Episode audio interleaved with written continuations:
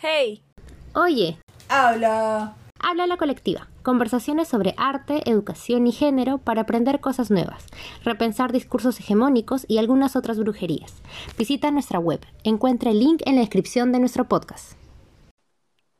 Hola a todos y todas. Soy Mucha Duda. Y el programa de hoy se titula Pásame tu recibo. Condiciones laborales en museos.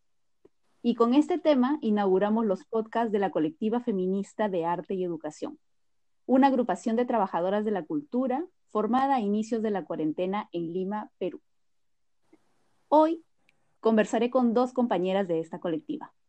Una de ellas es Kilkawarmi, limeña de nacimiento y nazqueña de corazón, es arte educadora feminista de colonial. Junto a nosotras se encuentra Micaela, limeña con raíces afroperuanas, arte educadora feminista, con interés en el arte contemporáneo y en los temas de género. Entonces, chicas, arrancamos con esa conversación. Desde que nos formamos como una colectiva en abril del 2020, hasta hoy han pasado un montón de cosas en el mundo, en Latinoamérica y en el país. Quizá de lo más reciente, que se suma a todo, ha sido la dictadura de siete días de Manuel Merino, seguida por un levantamiento de trabajadores agrarios en el norte del país, que nos ha hecho debatir sobre las situaciones laborales de las personas, la tercerización, la formalidad, la informalidad, etcétera. Un tema que lleva mucho tiempo discutiéndose y poco haciéndose. Todo esto me, me, lleva a la conclusión de que en el Perú, tanto en las empresas de delivery como en las empresas agropecuarias, como en los museos, hay un alto nivel de contratación informal y tercerizada, cosa que no es una sorpresa. Gran parte de nuestra economía se sostiene en la, en la, en la economía informal. Pero de lo que vamos a hablar tiene un matiz en particular porque está sucediendo en instituciones culturales como museos, instituciones formales, y hasta cierto punto con una imagen de institucionalidad ejemplar. Y en estas instituciones se tercerizan, no hay contratos, no hay beneficios para determinados trabajadores o algunos trabajadores, y eso lo conversaremos ahora. Si bien esto parece un panorama un poco dramático, ya al final de la conversación tendremos un tono un poquito más propositivo, así que les pedimos a los, las, les oyentes que se queden con nosotras hasta el final. Así que arrancamos con esta pregunta. ¿A qué áreas de museos pertenecen ustedes y qué tipo de contrataciones han tenido? Micaela, no sé si te gustaría empezar.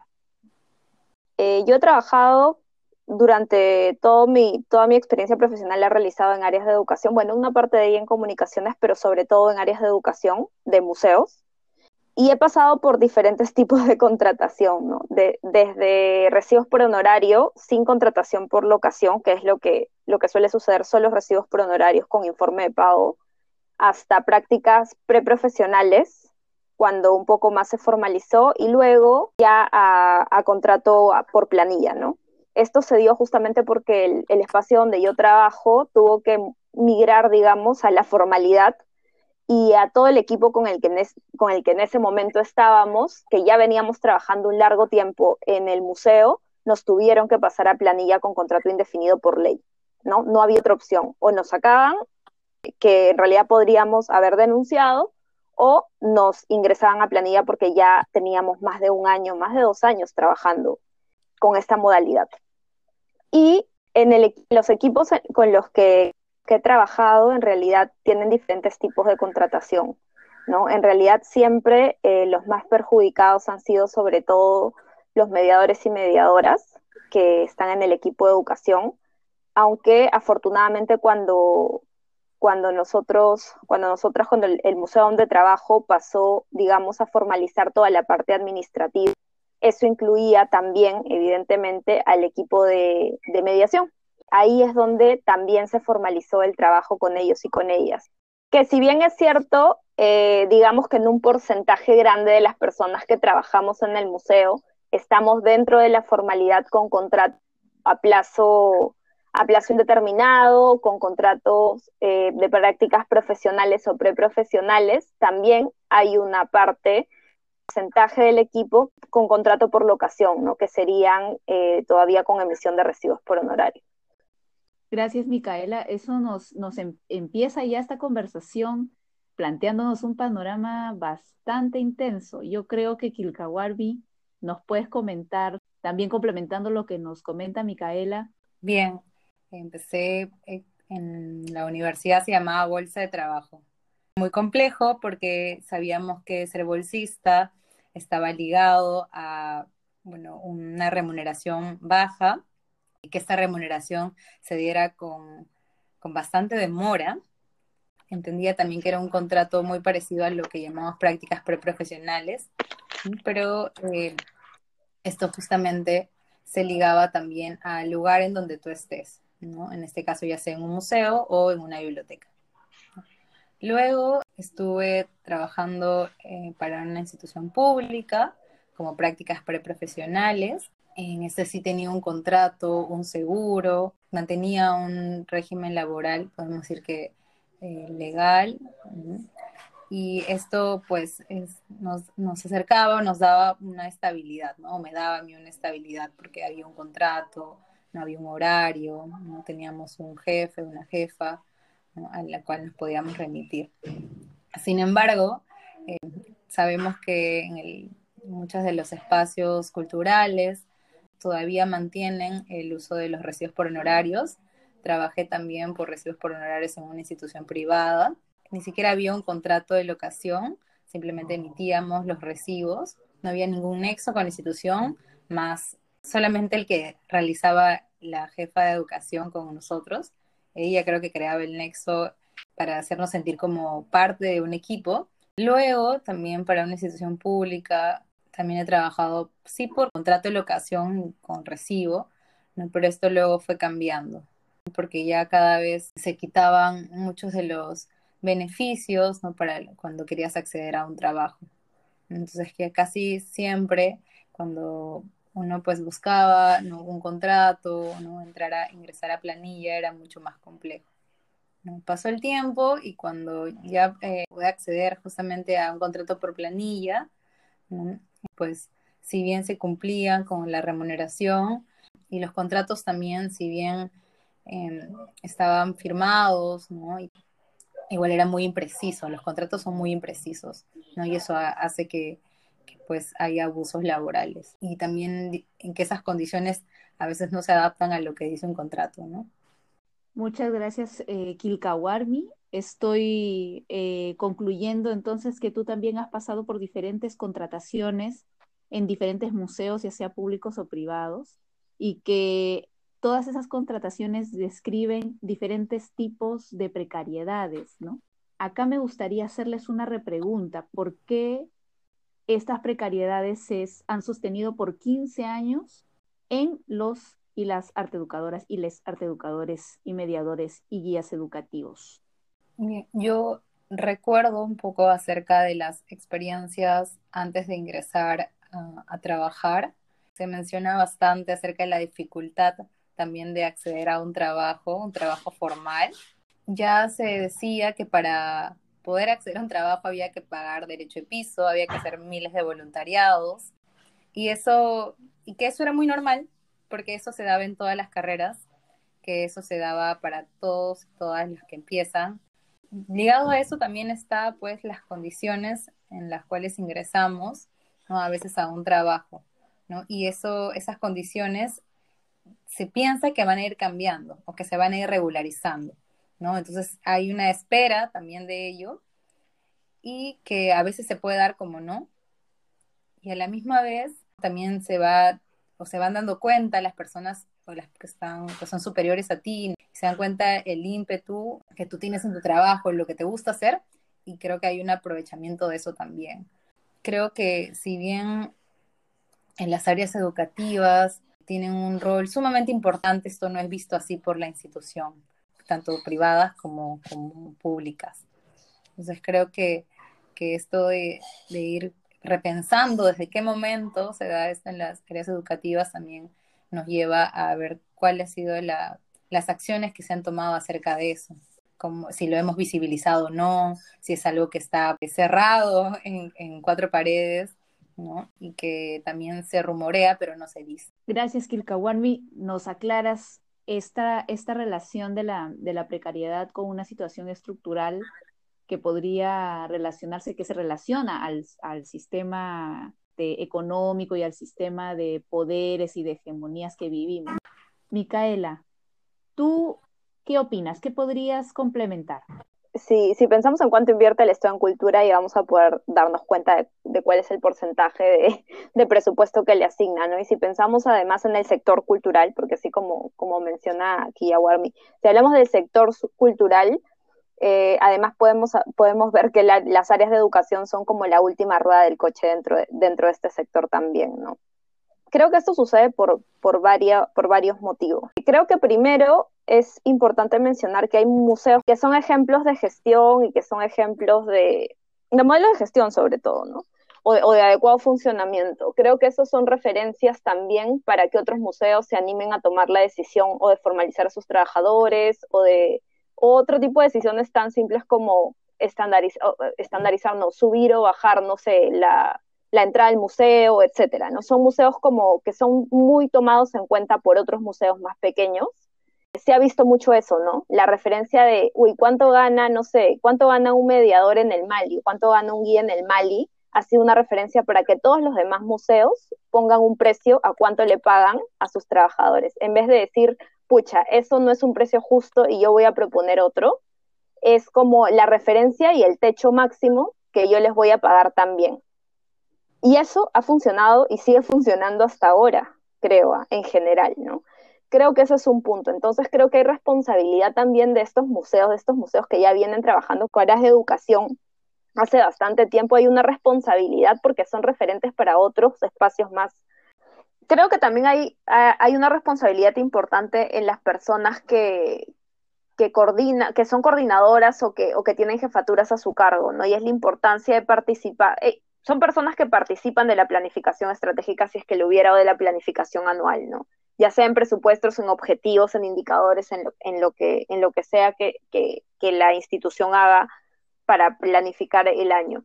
Entonces creo que hay una responsabilidad grande también en manejar adecuadamente no solamente los presupuestos, exigiendo que, que, se, que se pague lo justo, además, pero también con una mirada hacia el futuro eh, y, eso es lo que yo rescato mucho de una, de una jefa que tuve que también es mi, que además es mi mejor amiga.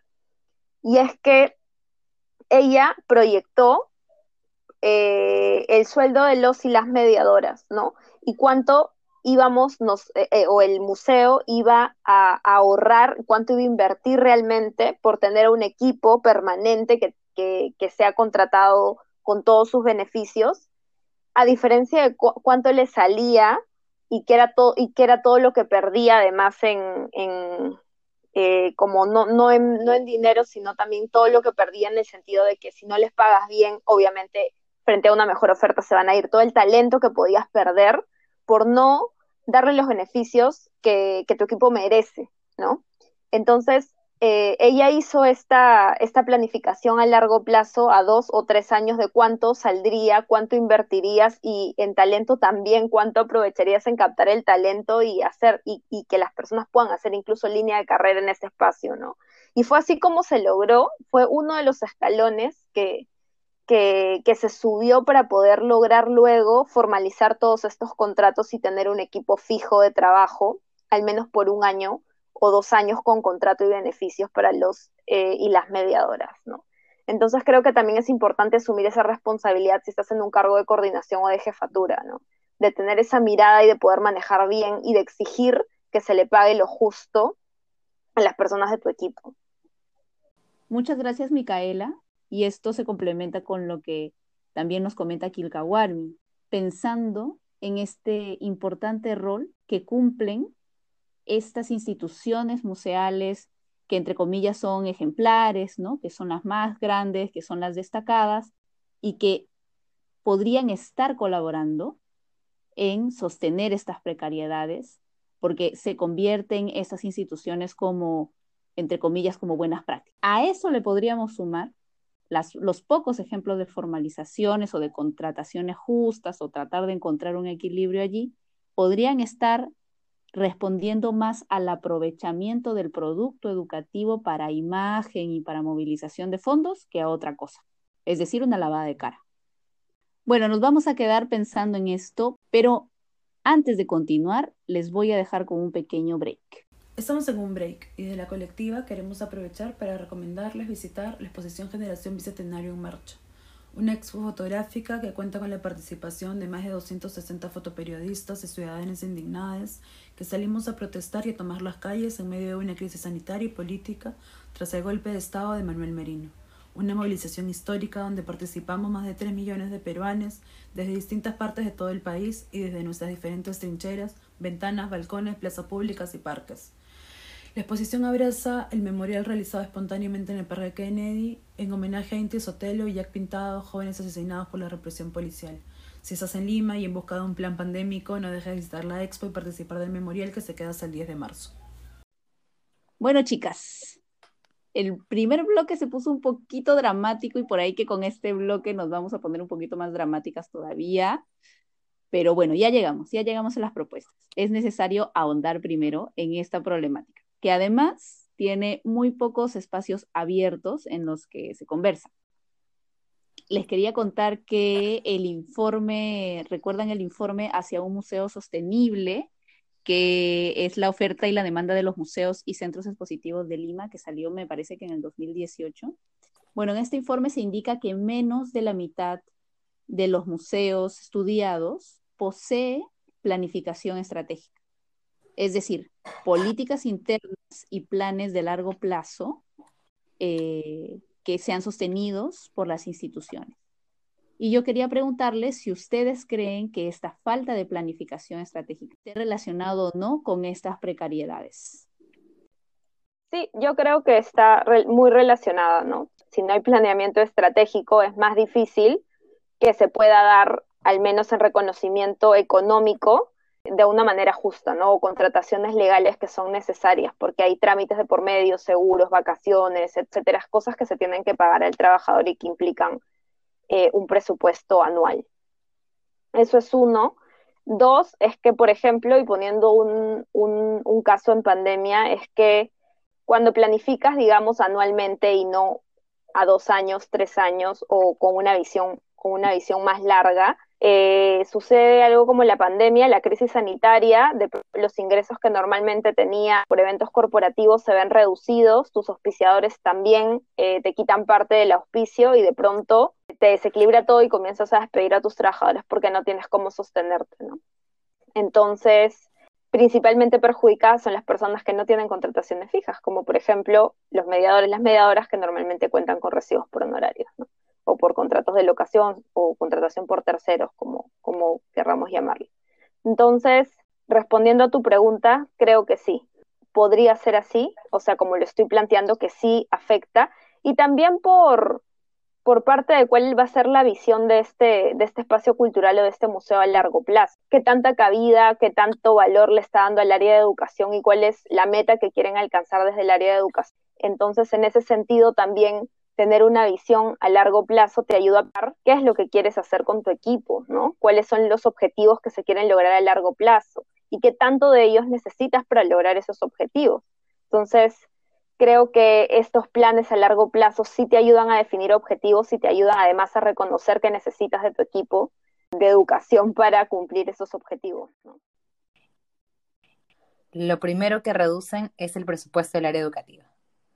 La primera acción que me pidieron a mí al hacerme cargo de un área es que reduzca a casi cero todo el presupuesto que tenía el área educativa. A pesar de que se trató de mantener en ese presupuesto a los las mediadoras, eh, esto no fue contemplado así por, por las personas a cargo. En las instituciones privadas, como bien mencionó Micaela, a veces muchas de las personas que formamos parte de ellos somos desechables, ¿no? Si bien siempre se dice que nadie es imprescindible, creo que eso no es realmente lo que se debería decir en un espacio donde debemos valorar cada una de las habilidades de, sus integrantes y que creo que cada uno es valioso y aporta algo al equipo. Sin embargo, este aporte no se puede mantener porque, claro, no hay presupuesto y no sabe si el próximo año esta persona va a seguir. Entonces eso crea inestabilidad en el equipo y eso crea que no se pueda mantener una visión real de cómo quieres que tú sea tu área. No hay todavía la idea de que es importante el área educativa, ¿no? Pero también es porque no, hay esa seguridad, ¿no? Y cada vez que se lucha por esa seguridad, termina cayendo en que, en que no hay dinero, ¿no? O sea, tú nos hablas, uno de esta mirada cortoplacista que yo creo que pueden tener muchas instituciones culturales en, en general, de esta débil organización interna y cómo todo esto además parece estar vinculado a, una especie de situación bien infantil, no sé si infantil o pues una situación bien cojuda, la verdad. Si no hay planeamiento, yo me puedo llamar embanderada de la educación en museos. Pero si llega la situación de crisis y lo primero que hago es desbaratar mi equipo de trabajo más barato de la institución, si le queremos poner palabras crudas, entonces hay una tremenda contradicción y esa contradicción la está permitiendo la falta de plan. Si no hay plan, es muy fácil caer en esa contradicción. Una contradicción que hemos vivido intensamente los últimos años, ¿no? Porque han habido encuentros, espacios de diálogo, encuentros dentro y fuera del país donde hemos hablado de la educación, de la importancia de las personas. lo que yo vi de los museos cuando la crisis empezó fue sálvese quien pueda. Fulanos y, y fulanas al bote salvavidas y los demás se hunden porque, mamita, o sea, esta es la situación y todos nos tenemos que afectar, ¿no? Y yo también puedo decir que todos, todas y todes nos, nos podemos afectar si es que estoy sentada en mi bote salvavidas viendo cómo el resto se va eh, realmente es olvidado, este, olvidada, olvidade por esta situación. Yo quería agregar algo, eh, es, estas acciones simbólicas que se han tomado, ¿no? Al, al, por ejemplo, al tener que presupuestar para, el para, para la planificación del siguiente año o considerar dentro de, de, tu presupuesto los gastos que vas a tener, ¿no? O los ingresos que vas a tener, de pronto decides que eh, necesitas reducir al cero prácticamente, pero sin embargo justificas una exposición. Con esa, con esa acción ahí tú te puedes dar cuenta del valor que realmente le dan al área, ¿no? O sea, si tú tienes esta, esta mirada y este verbo y esta imagen, tus acciones eh, en el nivel más micro no las pueden contradecir tan drásticamente, pues. Porque si las contradicen de manera tan drástica, es porque lo que se ha estado diciendo y mostrando no correspondía a un compromiso personal real con lo que se está diciendo y mostrando pareciera que estamos hablando de una especie de, conspiración, de personas malas, ¿no? Que se sientan y acarician sus gatos negros y toman tazas de sangre mientras ven sufrir a las personas. Quizá esa no es definitivamente la situación que, vivimos, pero sí es cierto pues que ahí hay unas voluntades ejemplares en las malas prácticas, ¿no? Eso sí, no, no nos podemos hacer las cojudas con eso, porque es verdura es, verdura que el sector en el que estamos se arrastra una mirada colonial, vertical, gamonal, que hace que naturalice la precariedad de quienes parecen existir para vivir en esa precariedad, ¿no? Porque es lo que les corresponde. Entonces, ¿por qué nos tendríamos que sorprender que chicos de últimos años que se acaban de comprometer con nuestras instituciones se queden sin trabajo por una pandemia? Eso nos interpela profundamente. No sé, Kilkawarmi, si quieres comentar algo para cerrar este bloque y pasar al Sí, quería cerrar con una frase eh, del derecho de piso, ¿no? Como eh, nunca voy a olvidar cuando decían, es, lo que, es lo que hay y te adaptas a lo que hay. Más adelante podrán pedir y hacer las cosas que deseas, pero ahora es lo que hay y eso es mejor porque te hace más creativa, y así vas a lograr grandes cosas. No es coherente. Sí, es, es, es importante lo que nos cuentas, Kilkawarmi. ¿Qué les parece si con estas reflexiones nos vamos al tercer bloque? Estamos en break. En esta segunda pausa, quiero leerte un fragmento del libro Escupamos sobre Hegel, escrito por Carla Lonzi, una feminista italiana de los años 70, que dice cosas como esta. Al hombre, al genio, al visionario racional, nosotras le decimos que el destino del mundo no es andar siempre adelante, como se lo prefigura su apetencia de superación. El destino imprevisto del mundo está en recomenzar el camino para recorrerlo con la mujer como sujeto. Nosotras negamos por considerarlo absurdo el mito del hombre nuevo. El concepto de poder es el elemento de continuidad del pensamiento masculino y por ello de las soluciones finales. El concepto de la subordinación de la mujer lo sigue como una sombra. Toda profecía que se monte sobre estos postulados es falsa. Sí, Carla Alonsi, europea academicista y del círculo artístico. Es importante tener en cuenta estos filtros para poder disfrutar de su verbo claro y afilado. Bueno, esto fue todo en esta segunda recomendación de Break. Bueno, llegamos al bloque 3, amigas. Y este bloque 3 enfrenta un reto grande. Sabemos que enfrentamos una crisis económica 2021-2022 y quién sabe si sí, porque ni siquiera tenemos fecha. Hoy día nos han confirmado que nadie sabe cuándo carijos llega la vacuna a este país.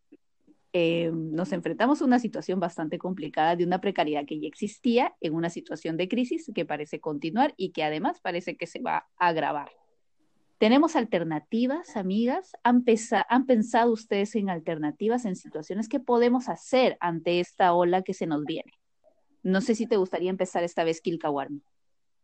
Sí, creo que una de las opciones que se han visto, la de organizarse por medio de entrar a la virtualidad y también proponer diversas actividades de nuestros saberes desde las instituciones he visto que de igual manera se está volviendo a hacer concursos, también eh, bastantes convocatorias de proyectos. Sin embargo, esto no es totalmente constante, eh, no llega a realmente beneficiar a, a la mayoría. La labor que realizamos se va a mantener precarizada si es que no tomamos acción acerca de visibilizar lo que hemos vivido y que se hable de ello. Y creo que al hablarse de eso podríamos hacer un aporte. Gracias, Kilkawarmi. Sí, la organización, la virtualidad, la formación, los fondos concursables, pero antes de todo eso, visibilizar lo que está sucediendo. Y creo que en eso aporta esta conversación. Y a lo que le va a sumar mi querida amiga Micaela.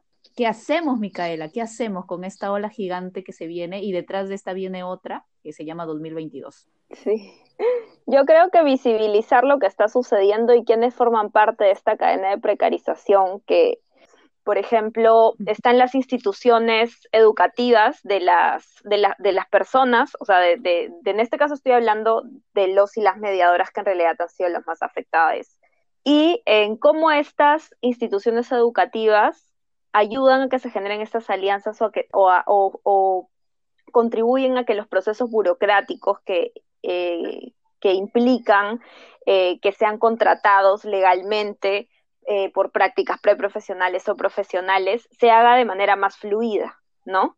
Una empresa, y lo digo por experiencia, que asume el compromiso de contratar legalmente a sus trabajadores, a sus mediadores, a sus mediadoras, requiere de muchos papeles que a veces pueden demorar en una institución pública, porque esas han sido las experiencias con las que yo he tenido, dos meses, dos meses para que te firmen un documento, una carta que diga que ese alumno estudia en esa facultad y que está en tal ciclo. Este, pero ya pensando también en lo que se viene, algo de lo que hemos hablado es de los múltiples talentos que tienen las personas de las áreas de los equipos de educación. Son mediadores, son guías, son animadores culturales y además tienen otros miles de talentos. Saben actuar, saben bordar, les interesan temas súper interesantes, tienen muchas habilidades artísticas también y además muchos también tienen formación en eso. Entonces creo que también hay que aprovechar esos múltiples talentos que, que tienen para poder eh, buscar nuevas formas de, de integrarlos a nuestro equipo, ¿no?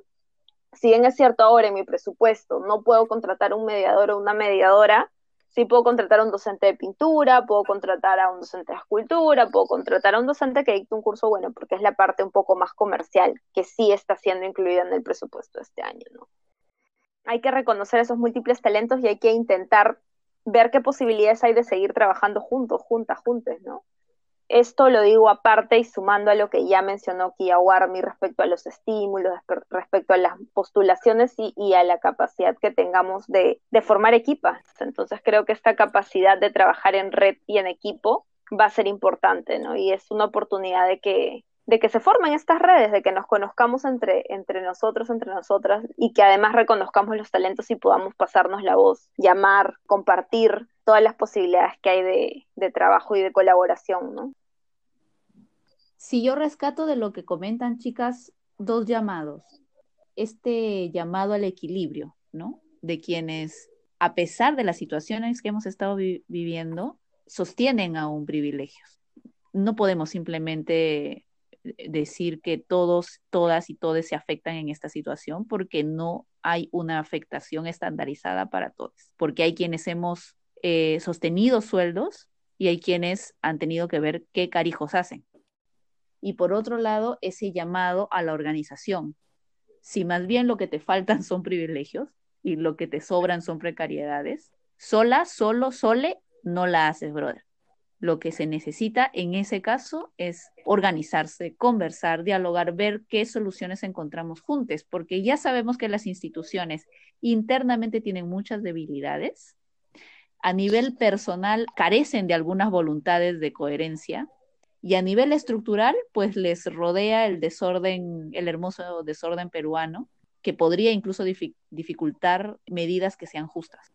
Entonces, si ya sabemos que la situación es así, organicémonos, ¿no? Y, y juntes pensemos qué se puede hacer. Bueno, yo sé que ustedes van a escuchar quizá, no tengo idea, unos 15, 20 minutos de grabación nuestra compañera anónima maga de la edición nos está odiando en este momento porque nos hemos extendido muchísimo, porque son temas que nos interpelan a diferentes niveles. Algunas de nosotras somos coordinadoras de equipos, algunas de nosotras somos mediadoras. Entonces este tema nos, nos golpea desde diferentes ángulos. No sé si eso ha pasado con ustedes y si ha pasado, pues cuéntenos, búsquennos en nuestra página web el link lo pueden encontrar en la descripción de este podcast. También nos pueden buscar en Instagram como Habla la Colectiva. Así que esto ha sido todo por este episodio, el primero además. Iremos mejorando, esto va a seguir y va a seguir cada vez más chévere. Esto ha sido Habla la Colectiva. Muchas gracias a Kilka Warmi y a Micaela que nos ha acompañado hoy y a las compañeras que van a tener el chambón de editar esta conversación. Un abrazo a todos, todas y todes. Hasta la siguiente.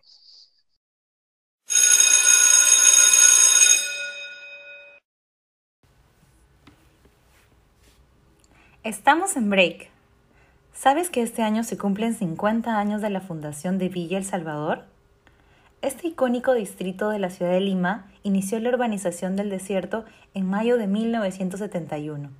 Su historia está marcada por las demandas de vida y vivienda digna, por la organización popular y por la lucha contra el terrorismo, en la que destacaron importantes personajes de nuestra historia, como Marielena Moyano.